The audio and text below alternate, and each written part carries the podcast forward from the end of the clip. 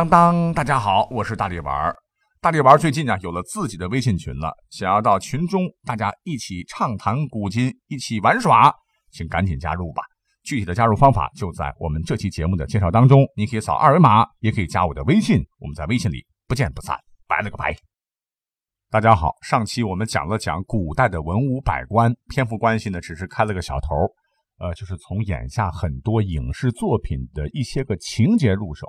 说到了朝廷之上，文武百官上朝的时候是怎么站位的，也纠正了一些个常识性的错误。顺道，我们还讲了讲古代官员大的方面分呢，分为文武百官和中央与地方。你想，咱们国家古代那也是地广人多呀，官员的职责上、名称上、体系上也是非常庞杂的。所以呢，我们做这个系列的话，先不急啊，我们慢慢来梳理。你记得吗？上期结尾我们是讲到了中央一级的官员设置嘛，有文有武啊，文的说的多，所以今天我们再来侧重讲一讲中央这一级有关武的内容。那从哪个时间节点可以更好的切入呢？我们都知道哈，在战国末期，秦国是灭六国建立的第一个大一统的王朝——秦朝。我们的秦始皇啊，在历史课本肯定学过哈，是将中央的最高军事职官设立为太尉。其实告诉大伙，秦在统一全国前，这个太尉这个名称又称尉或国尉，地位啊仅次于大良造这个武官官职。要说起这个大良造哈，很多朋友对这个名字肯定是比较陌生的哈，所以我先来解释一下。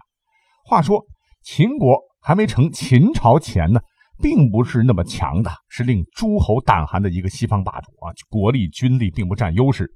可是等到了秦孝公那里，他是励精图治，要变法革新，要带领大秦走出一条不一样的道路。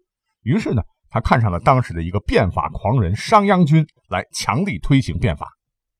在变法前，据考证啊，秦国的官职呢分为四种，分别为大庶长、右庶长、左庶长和四居士长。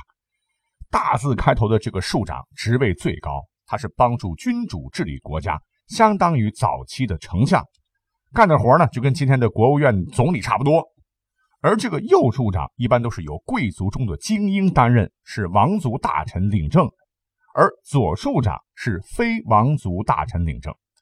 最后一个四居庶长就等同于国务院的秘书长，专门执掌王族事务。哎，你看，从这个区分可以看出，秦国的旧贵族势力当时非常强大。除了左庶长呢，可由非王族大臣担任，其余通通的都是贵族出身的人才能担任。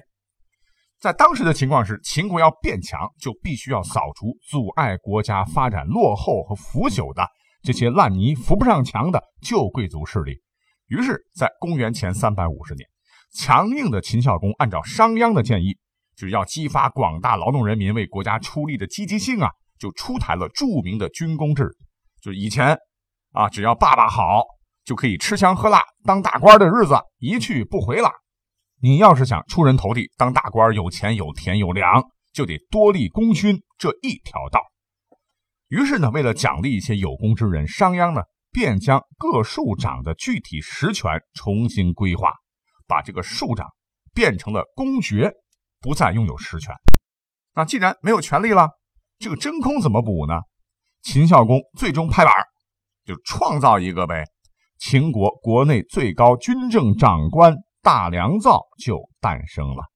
所谓大良者，大上造之良也，是秦孝公时期秦国国内最高官职，比丞相的行政权力更大，行政归他管，军事统帅也归他，是集军政大权于一身，权力仅次于国君之下。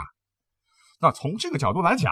大良造也算是武官当中的最高等级，而历史上的第一位大良造就是商鞅他老人家。那有了权力作为后盾，商鞅就扫除了一切反对势力，滚开，滚开，滚开啊！进行了第二次轰轰烈烈的变法。那这是历史上大良造首次被用作官职职位。后来秦孝公死了，秦惠王登了基，就干掉了眼中钉商鞅。大良造这个权力，说实话太大，秦惠王心里睡得不踏实啊，就又设置了相邦这个职位。之后汉朝建立呢，为了避讳刘邦啊，就相邦改为了相国哎，我们现在听起来就顺耳多了哈。这个时候，大良造也是彻底没有实权了，仅仅代表公爵的功勋。虽然说你查查历史，商鞅之后呢，也有一些人当上了大良造，那可比商鞅那个时候差多了哈，已经成为了纯粹的军功爵位，位列第十六级。所以这么讲，历史上担任大良造这个官职的人并不多，只有商鞅一人。那我们都知道。秦朝建立之后，秦始皇啊开天辟地呀，不仅发明了皇帝，还把一些旧有的官职爵位全部废了，将太尉升为五官之长，位列三公。太尉有统兵权，可是呢，他没有调兵权。国家发兵打仗的时候怎么办？皇帝则指派将军统兵。我们跟现在一对比啊，跟现在很多国家啊，无论是国防部长还是总参谋长。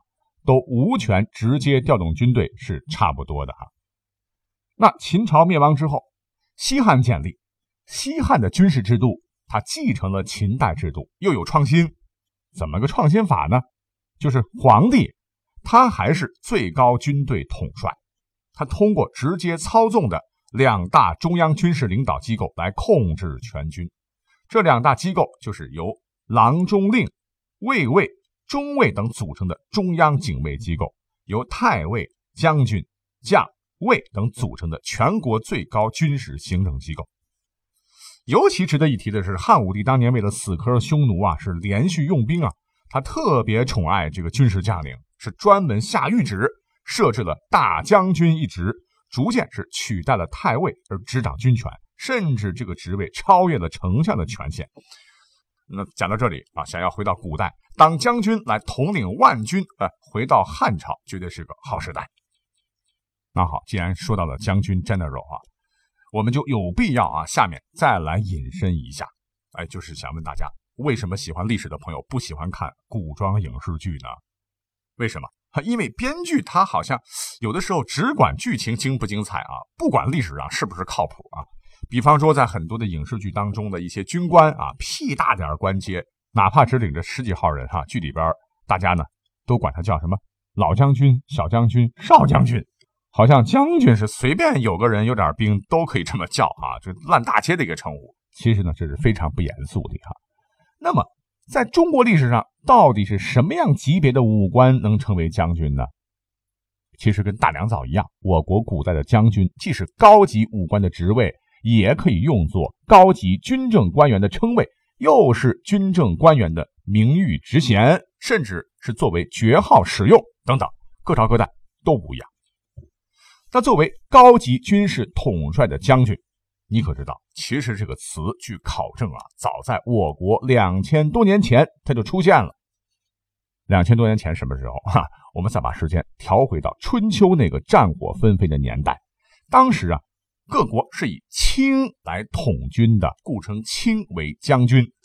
根据墨子非公所言，说：“昔者晋有六将军，六将军即六卿为军将者也。”严格的说，那时候的将军呢，只是个官名啊，就像现在的国防部长，他不叫国防部长，而叫他将军，差不多的意思。之后呢，这个将军是逐步的演化啊，就逐步的成为了武将专有的名称。比方说。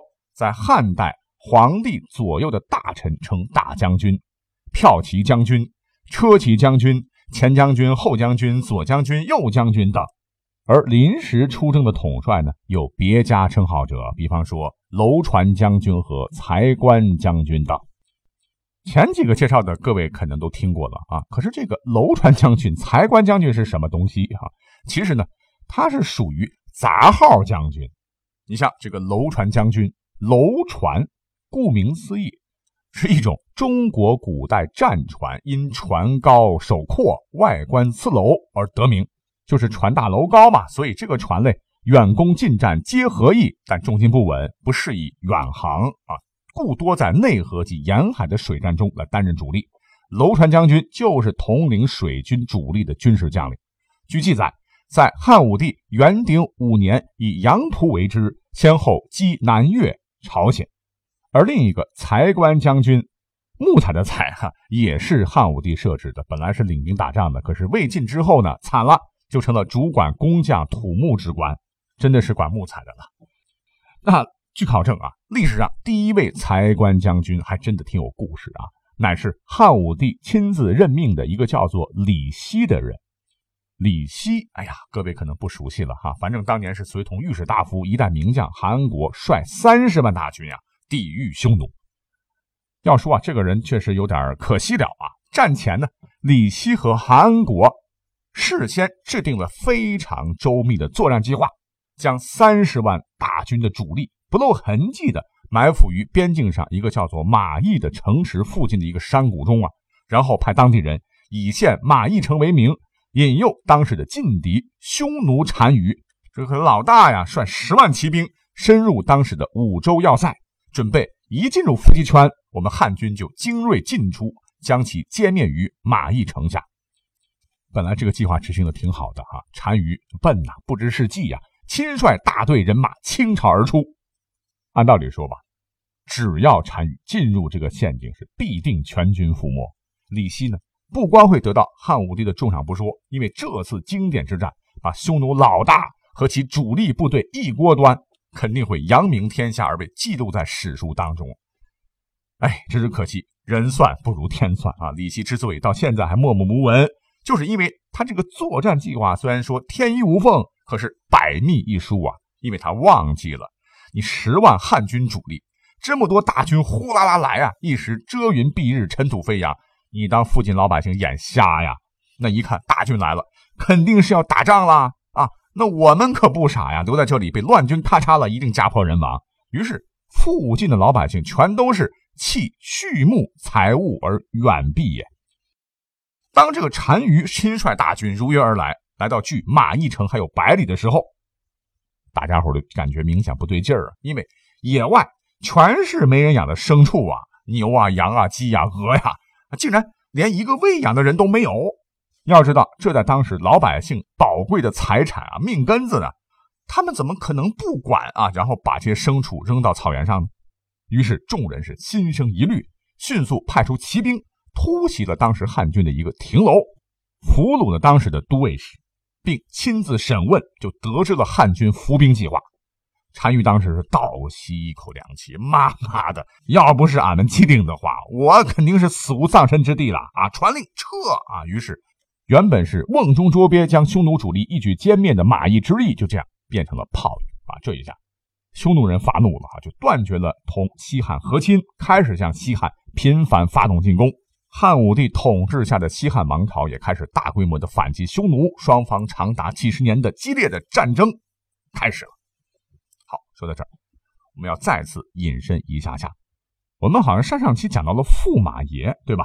刚才又讲到了匈奴单于是派骑兵攻击了一个亭楼，俘虏了当时的一个都尉使啊。从这儿可以看出，都尉这个官职应该不高。但是你知道吗？秦汉时期这个都尉那可真是牛叉了哈。是仅次于将军的武官，相当于军分区司令的级别。只是到了汉之后，都尉级别大大降低，大部分都是武官官阶、教官水准。当然，这个都尉它只是一个统称了哈。其中有一个都尉的名称叫做驸马都尉，意思是什么呢？就是赶车的侍从武官。再后来，经过历史的演化，就变成了皇帝女婿的官方称呼——驸马都尉，简称驸马。实际上很悲催，不能从政，不能领兵，那就是个荣誉称号的了。那讲到了汉，汉之后天下大乱，是三国来临呐，统兵打仗，战事频繁，于是乎就诞生了一个如雷贯耳的武将 CP 呀，这就是蜀汉的五虎上将，前关后张，左马右黄，外加一个赵云。可是呢，有人说，大家伙都很熟悉的五虎上将，其实呢都是编的。这到底是怎么回事呢？我们下期再讲。